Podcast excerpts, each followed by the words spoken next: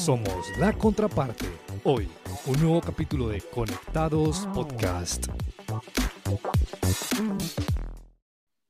Hola a todos nuestros oyentes, bienvenidos y bienvenidas a Conectados, un podcast de la contraparte.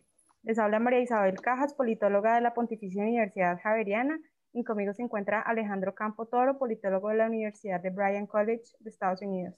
Hola Alejo, ¿cómo estás? Hola Isa, muy bien, ¿y tú?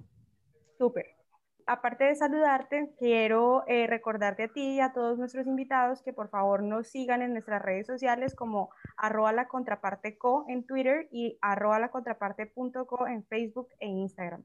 ¿Te parece Alejo si nos presentas brevemente el perfil de nuestro invitado de hoy? Claro.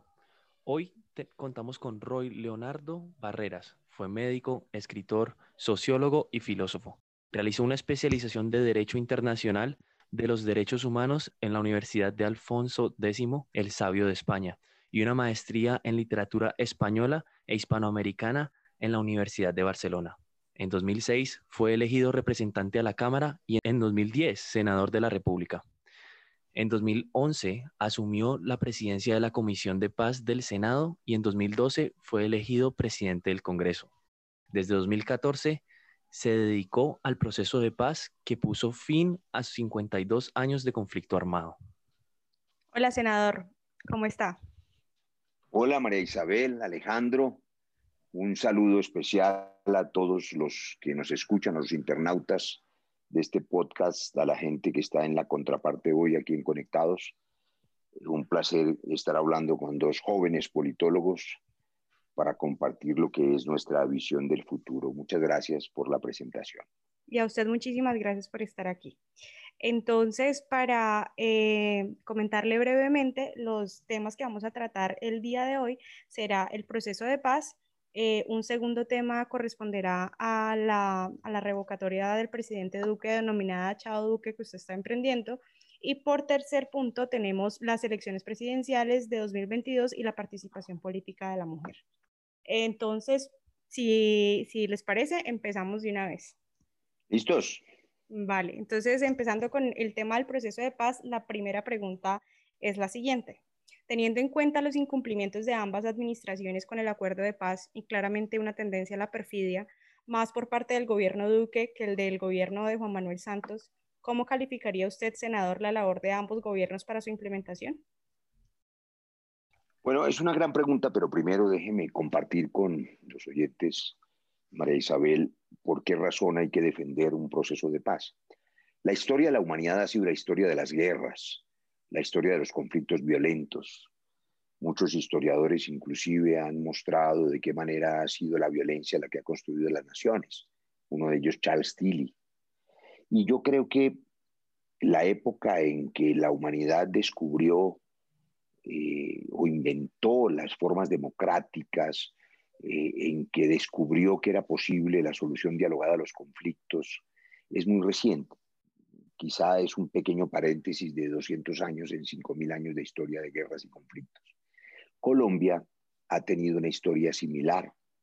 Hemos tenido una larga historia de guerras, nueve guerras civiles en el siglo XIX, la guerra civil que diezmó a la población colombiana, la violencia liberal conservadora que dejó 300.000 muertos y millones de desplazados y de víctimas que nunca fueron reconocidas.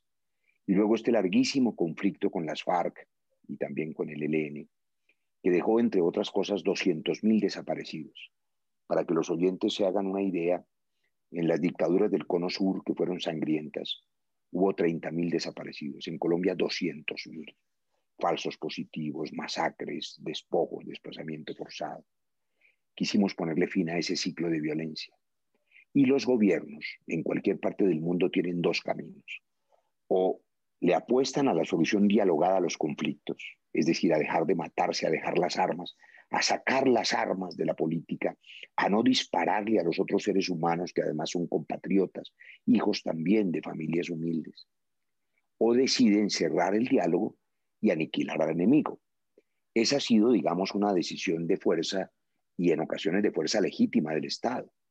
Este gobierno Duque en estos dos años cerró los canales del diálogo, echó a perder y ha intentado hacer trizas el acuerdo de paz con el que desarmamos a la guerrilla más grande y antigua de América Latina, pero además fue incapaz de controlarlos por la fuerza. Perdió el control de la seguridad, perdió el control del territorio. Ha habido 71 masacres este año. Todos los grupos ilegales, incluyendo las disidencias, el ELN, el Clan del Golfo, se han multiplicado por dos o tres. No han sido capaces de controlar el narcotráfico, al contrario, lo han legitimado con la invitación desde el día uno de este gobierno al socio de Marquitos Figueroa, Ñeña Hernández, al Palacio y los negocios de la vicepresidenta con el meme fantasma y el ocultamiento por 25 años de que un hermano de la vicepresidenta era un traficante de heroína, que además abandonó a las personas, a los seres humanos que usó como mulas eh, en, ese, en ese trágico oficio. En fin, un gobierno que ha sido, a mi juicio, desastroso. El proceso de paz ha sobrevivido, a pesar de lo que usted muy bien llama perfidia. 13.000 hombres y mujeres que duraron su vida entera en armas, dejaron las armas con veeduría internacional, veeduría de Naciones Unidas, han perseverado en la paz, a pesar de que la perfidia apareció, usted tiene razón, desde el gobierno pasado.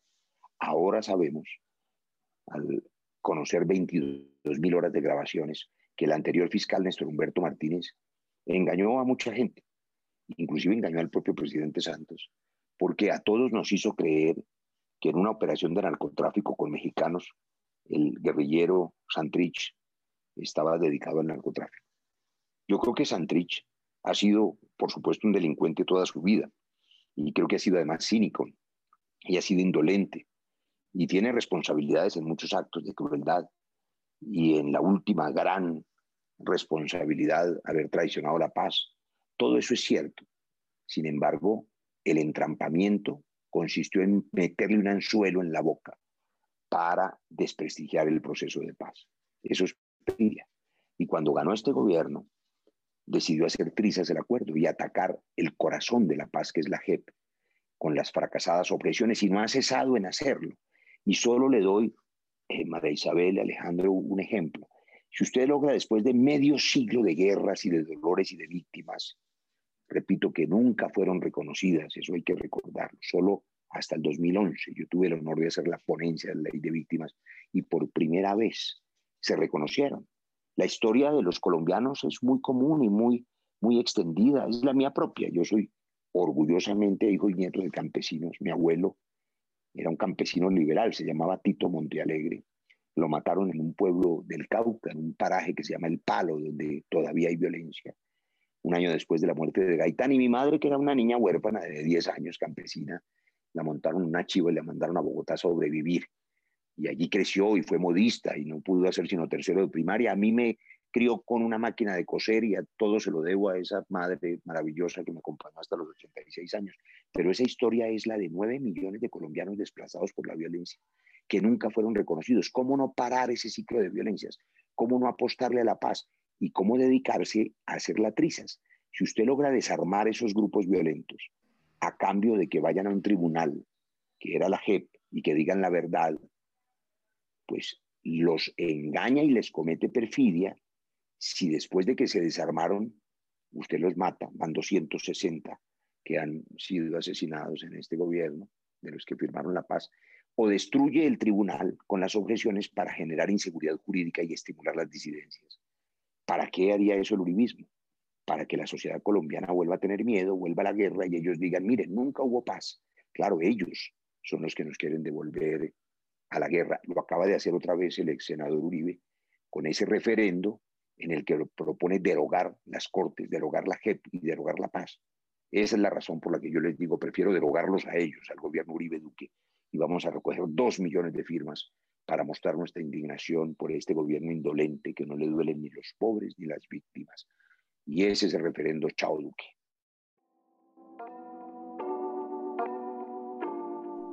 Estás escuchando la contraparte.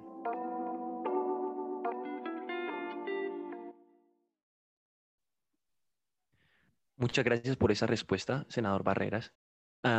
pasando a la siguiente pregunta, ¿cree usted que tras esta administración se deberían hacer ajustes al proceso con el fin de recuperar la confianza de los miembros involucrados y de la sociedad colombiana? Más que ajustes al proceso, lo que hay es que implementar el acuerdo. Si en verdad se quisiera genuinamente ofrecerle a las nuevas generaciones oportunidades de empleo, de crecimiento económico, oportunidades de estudio, de investigación, de vivir tranquilos. Lo único que habría que hacer es implementar un acuerdo de paz que no fue hecho para las FARC, sino para todos los colombianos. Yo quiero recordar que el punto uno que firmamos en ese acuerdo es el desarrollo rural integral para siete millones de campesinos que son además los que nos alimentan, que hoy están abandonados, que los cultivos de papa o de plátano o de ñame en Boyacá, en la costa caribe, están perdiéndose, porque este gobierno, que es indolente, se dedicó a importar alimentos para que los importadores se enriquezcan olvidándose de los campesinos humildes. Ese es otro de los ejemplos de ese gobierno indolente, pero yo no, no creo que haya que hacer ajustes a algo que, por supuesto, no es perfecto, pero que no ha terminado de implementarse. La reforma política, por ejemplo, ustedes ambos son politólogos. El sistema político colombiano es corrupto de raíz, porque es la mezcla perversa de la lista abierta con la maldición del narcotráfico, que es la compra y venta de votos en la que ganan los más corruptos, que son los que más dinero tienen, y con algunas excepciones los candidatos de opinión logran imponerse en un consejo, en una asamblea, en la Cámara o en el Senado, pero son la minoría. La mayoría son mecánicas, son simplemente fuerzas mecánicas compradoras de votos. Nosotros planteamos una reforma política donde hubiera listas cerradas, donde se limpiara el clientelismo de raíz, donde hubiera una autoridad electoral autónoma, financiación estatal eh, total y ecuánime para que no haya dineros eh, sucios ni privados en las campañas. Pero esa reforma política también la abandonó el gobierno Duque, o la sustitución voluntaria de cultivos, para que el campesino tenga con qué comer, y se le dé un cultivo productivo, en lugar de envenenarlo con glifosato o amenazarlo con la erradicación forzosa, que además es un fracaso. De manera que sí hay cosas para cambiar, pero no es el acuerdo, es el gobierno lo que hay que cambiar. Eh, senador, y precisamente hablando sobre estos puntos eh, del acuerdo de paz que ambos gobiernos eh, o administraciones han incumplido en términos de su implementación, ¿cuáles son sus consideraciones sobre, aparte obviamente de cumplir con lo pactado en La Habana, eh, qué hay que hacer para frenar la reconfiguración del conflicto? especialmente en estas zonas del país históricamente golpeadas por la violencia. Un ejemplo es el Cauca y como usted muy bien lo mencionaba al principio, eh, pues tantos líderes y masacres que han ocurrido este año. El norte del Cauca, María Isabel, el Catatumbo, los Montes de María, el sur de Nariño, sitios, el Chocó profundo, el Bajo Baudó, sitios donde han vuelto los desplazamientos, el, el, Casanare, zonas del Arauca, de la Orinoquía, donde había vuelto la esperanza, donde había vuelto el turismo. Cuando firmamos el acuerdo se multiplicaron por cuatro los turistas extranjeros. Los colombianos volvieron o empezaron a conocer territorios bellos que no conocían, Caño Cristales, el desierto de la Tatacoa. La gente respiró la esperanza, fueron al cabo de la vela. Ahora otra vez hay miedo porque el Estado, al abandonar la paz y además fracasar en la seguridad, ha abandonado el territorio en manos de otros grupos criminales que ahora son una miriada, que ahora son bandas dispersas por todo el país. ¿Qué hay que hacer? Gobernar. Un presidente dedicado al programa Prevención y Acción y a salir en televisión todos los días maquillado a las seis de la tarde. Imagínese usted qué clase de gobierno es ese de un señor que tiene que correr todos los días a maquillarse para ir a las seis de la tarde a un programa de televisión como si fuera el añorado J. Mario Valencia. Y se trata de gobernar, se trata de controlar el territorio. La vieja definición de Max Weber, a propósito de que el Estado de Derecho implica la fuerza legítima del Estado monopolizada, la violencia controlada por el Estado, aquí no se está cumpliendo. Y además de gobernar para controlar el territorio, para lo que se necesita conducir bien a las Fuerzas Armadas, dicho sea de paso, no dividirlas, no politizarlas, no ideologizarlas, no que ocurra lo que está ocurriendo de manera insólita, y es que consideran a los ciudadanos enemigos y les disparan, porque les han metido en la cabeza que todo el que piense distinto al régimen es un enemigo. Los estudiantes están infiltrados, la minga indígena es guerrillera, la protesta social es vandálica y por supuesto empiezan a dispararle a las personas. Entonces, lo que hay que hacer es gobernar bien, conducir bien a las Fuerzas Armadas, que no son sino un instrumento de los gobiernos para que el Estado cumpla su propósito. Y por supuesto, condolerse de los pobres, en lugar de mandarle la plata a los bancos y a las EPS y al sector financiero, la renta básica universal, la matrícula universitaria gratuita en las universidades públicas para los jóvenes de Colombia, el mínimo vital pensional, insisto, que no haya un viejo en Colombia, una viejita en Colombia, un abuelo querido que no tenga con qué comer. Para eso es el Estado de Derecho. Y sí hay con qué, y sí se puede, si se redistribuye el ingreso y si se impulsa la economía. El Estado tiene que ser motor de la economía, tiene que impulsar el sector privado, que la gente sienta que el Estado protege su vida, protege su familia y también protege su patrimonio. Una cosa que no hizo este gobierno Duque y hay que hacer es inyectarle recursos a las micro y pequeñas empresas para subsidiarlas y evitar la destrucción de empresas en la pandemia. No lo hicieron a tiempo. Y se cerraron decenas, centenares de panaderías, de ferreterías, de pequeños negocios, de restaurantes, de cafeterías. En cambio, le ofrecieron 370 millones de dólares a Avianca, que ni siquiera los necesitaba. Pero ¿acaso se los ofrecieron a los trabajadores de los hospitales, que no tenían a veces salarios pagados desde hacía seis o siete meses, o se les ofrecieron a los hogares vulnerables para que tuvieran un salario mínimo, o a las regiones de Colombia que ahora están clamando por crédito cuando los 25 billones del FOME, del Fondo de Emergencias, eran de las regiones y venían del Fondo de Pensiones Territoriales y del Fondo de Ahorro y Estabilización que nosotros creamos, yo mismo fui el ponente en el 2011 de esa reforma, es entonces un gobierno indolente. ¿Qué hay que hacer? Gobernar, gobernar. Veía un trino hace unas horas que decía que cómo quisiéramos que las elecciones fueran el próximo domingo para terminar esta pesadilla, pero no son. Por eso vamos a recoger dos millones de firmas para revocar el mandato de Duque.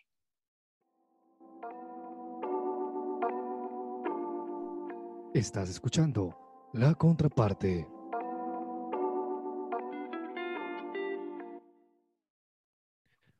Muchas gracias por esa respuesta, senador. Eh, ya que estamos hablando del tema de la revocatoria, ¿podría muy brevemente contextualizar a la audiencia y al ciudadano de a pie en qué consiste el referendo que está proponiendo usted?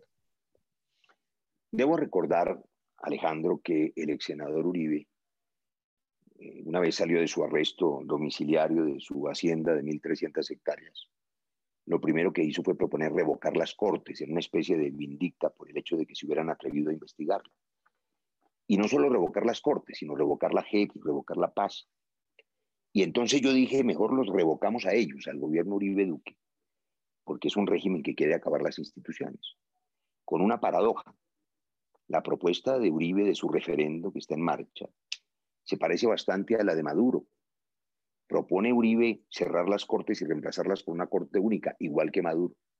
Propone cerrar el Congreso y reemplazarlo por una asamblea legislativa de bolsillo, igual que Maduro. Vimos con horror hace un par de años cómo colectivos de civil en motos disparaban a los estudiantes en Caracas. Eso ocurrió en Bogotá hace un mes. De manera que lo que llegó aquí fue el castrochavismo, pero en manos de Uribe y de Duque. Nos dijeron cuando firmamos el acuerdo de paz que íbamos a entregar el gobierno a las FARC, se lo entregamos a Iván Duque y ellos están concentrando el poder. Ante esa amenaza contra las instituciones, nosotros vamos a recoger dos millones de firmas para decirles no, para decirles aquí hay un pueblo que se moviliza pacífica y democráticamente para cambiar su destino. Aquí hay millones de colombianos que van a expresar su indignación de manera pacífica, pero firme. Y entonces lo que vamos a hacer en los próximos seis meses, que es el plazo que nos da la ley, apenas la registraduría nos dé los formularios oficiales, es distribuirlos por todo el país para que la gente pueda poner su firma en señal de rechazo. Ha habido muchos columnistas, sobre todo académicos, que critican la figura de los referendos. Desde el punto de vista académico pueden tener razón, pero yo les digo, ¿cómo se expresan los pueblos pacíficamente cuando los están matando? Cuando matan a líderes sociales, cuando matan a un ambientalista, como Juana María Perea en Nuquí, que solamente quería las ballenas, los pájaros, las mariposas y la mataron por oponerse a los paramilitares. ¿Cómo protesta la gente cuando masacran ocho estudiantes en Samaniego o cinco niños que elevaban cometa en Llano Verde? La gente sale a la calle a manifestarse pacíficamente, los que no creemos en más violencia, y entonces le disparan en la calle. La gente se expresa dándole like a las redes. Está bien, ayuda. Pero este referendo es una manera de expresar pacíficamente la indignación y contarla y que sepan cuántos somos, que somos muchos, que somos todos los que finalmente vamos a decir no más a un régimen autoritario e indolente. Queremos un gobierno a quien le importe la vida, la paz y que esté dedicado a gobernar para recuperar la seguridad y la economía y no dedicado a salir todos los días como presentador de televisión. Ese es el referendo y tenemos seis meses para que con el apoyo de todos podamos expresar esa indignación. Senador, y justamente hablando de los tiempos estimados que lleva eh, realizar la recolección de firmas, sumado a la aprobación de la registraduría, la revisión de la Corte Constitucional y también la posterior convocatoria por parte justamente del presidente de la República al referendo, que además no podrá hacerse en los tiempos eh, de otras elecciones. Y esto, adicionalmente, al, trámite que tendrá eh, pues reformar la constitución en caso de, aprobarse para que la revocatoria aplique al presidente así como alcaldes y gobernadores. La pregunta es, siendo objetivos y pragmáticos, ¿cree que es posible sacar este proyecto adelante en términos de tiempo y de voluntad del pueblo y del gobierno colombiano? Claro que sí, voy a explicárselo. El uribismo ha mentido diciendo que el referendo Chao Duque es inconstitucional y que no existe la figura de la revocatoria. Mienten, sí existe. El artículo 40 de la Constitución permite la revocatoria de todos los elegidos. Lo que ocurre es que no se reglamentó como sí se hizo con alcaldes y gobernadores. Pues bien, este referendo lo que hace es precisamente reglamentar ese artículo 40. Es decir, hacer posible lo que hoy no es posible. Para eso son los referendos, precisamente, para cambiar la constitución, para introducir en ella, no solo para este gobierno, sino para cualquier gobierno, la obligación de no fracasar en indicadores precisos pasados dos años. Cualquier colombiano sabrá, pasados dos años, si un gobierno es bueno, regular o malo, pero no al capricho. El referendo implica unos indicadores precisos, indicadores de pobreza monetaria, de pobreza extrema, indicadores de pobreza, indicadores de empleo, indicadores de violencia. Y además, el referendo implicará introducir en la Constitución la obligación para cualquier gobierno de garantizar el ingreso mínimo en cada y la educación universitaria gratuita en la universidad pública como compromiso del Estado para garantizar el futuro de las nuevas generaciones. Y la garantía de un mínimo vital pensional para que la gente no envejezca sin tener con qué comer. Para eso es el Estado, para la redistribución del ingreso, ese mandato, ese poder se lo vamos a pedir a los ciudadanos, le vamos a pedir a los ciudadanos que ejerzan su poder y que con sus millones de firmas hagan eso posible en la Constitución. Claro que es posible. Dejarlo escrito allí gracias al poder ciudadano será un avance social enorme y un mandato además para el próximo gobierno cualquiera que sea. Pero además el cronograma sí nos lo permitiría. Depende de la rapidez con que recojamos las firmas. Pero seis meses de plazo implica que podamos hacerlo en tres meses y podríamos tener otros tres meses de trámite parlamentario, constitucional. Podríamos estar en julio en las urnas. Sin embargo, lo primero que hay que hacer es expresar la indignación, no callar y decirle a las nuevas generaciones que Colombia merece un mejor destino que el de la guerra, el de la violencia, el del negacionismo, el del fracking, el del glifosato, el del envenenamiento de las aguas, el, de la destrucción del cambio climático. Le cuento cosas que son curiosas, pero que no por eso dejan de ser importantes. Uno de los tantos debates con el uribismo.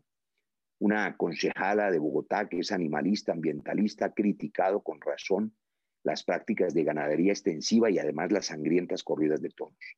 Entonces, furioso, el presidente de Fedegan, conocido ganadero y empresario ultrauribista, no solo ha atacado a la joven concejal ambientalista, se ha burlado de ella, sino que además llegó a mentir negando la ciencia, diciendo que no es cierto que la ganadería extensiva destruya el planeta y el medio ambiente, contra toda evidencia científica.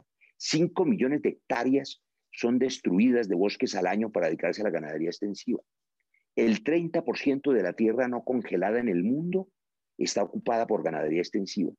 Y como si fuera poco, miren la cifra, eh, María Isabel y Alejandro, por cada kilo de carne consumido se producen 129 kilogramos de emisiones de gases de efecto invernadero. Yo como carne No he tenido la virtud de ser vegano ni vegetariano. Muchos lo son y lo celebro. Pero eso no significa que nosotros no entendamos que el futuro de Colombia no puede ser seguir depredando los bosques para hacer grandes ganaderías extensivas, muchas de ellas en terrenos de campesinos despojados, y que en lugar de sembrar en ellos el resto de los alimentos, nos dediquemos solamente a esa ganadería de grandes terratenientes. Colombia puede producir, diversificar su oferta agrícola, generar trabajo digno en el campo, generar clústeres productivos agroindustriales y por tanto trabajo también en las cadenas productivas, en los transportistas, en la gente que le meta plusvalía a los alimentos, que los transforme, exportar alimentos. Ese es el futuro de Colombia, ese es el punto uno del acuerdo de paz. Eso es lo que no quieren dejar hacer. Muchas gracias por esa respuesta, senador. ahora entramos a la última pregunta eh, en este aspecto y, y, personalmente quiero hacerla. ¿Cuál sería propiamente el mecanismo por el cual se pueda revocar el mandato de un presidente? ¿Será un impeachment como en Estados Unidos o será un mecanismo de participación ciudadana como para los alcaldes y gobernadores? Bueno, siendo esta la última pregunta, quiero agradecerles de paso la invitación, agradecer también su paciencia. Eh, en Colombia, ese artículo 40 de la Constitución permite la revocatoria por decisión directa de los ciudadanos, no por impeachment, no por juicio político. Y está bien porque el Congreso cooptado por cuenta de la falta de la reforma política y del sistema clientelista es un Congreso arrodillado ante la evidencia del fracaso de seguridad de 36 niños muertos este año por balas oficiales sin explicación, niños y niñas de 12 a 13 años, de 54 casos de violación. Mi país solo conoció el de la niña en Vera, el de Cúcuta, pero son 54, sin explicación. El ministro debió haber renunciado ya, pero las mayorías del Congreso lo protegieron y salió en hombros de los congresistas abyectos y sobre los cadáveres de los jóvenes muertos. Hace un año logramos la salida del ministro Botero por el bombardeo en el Caquetá, porque el debate era presencial y el Congreso era más sólido. De manera que la decisión de revocar el mandato de un presidente estará en manos de los colombianos y empieza por el poder de las firmas en este referendo Chao Duque. Yo estoy encantado con el podcast y en la medida en que ustedes tengan esa generosidad, con mucho gusto volveré a grabar otro día para poder avanzar seguramente en otros temas, Alejandro y María Isabel. Senador, tres minutos, es más, menos de tres minutos, para terminar con la sección de la semana. Dime. Sí, señor, solo esperamos un sí, no, la verdad muy breve. Entonces está la sección de la semana. ¿Se aplicaría la primera vacuna contra el COVID? Sí, claro, sí, sí, sin duda. Si usted fuera periodista de semana, ¿también hubiera renunciado tras el nombramiento de Vicky Dávila en la dirección? Tras la compra de Gilinski, sí. Y la última, ¿América o Deportivo Cali? Cali.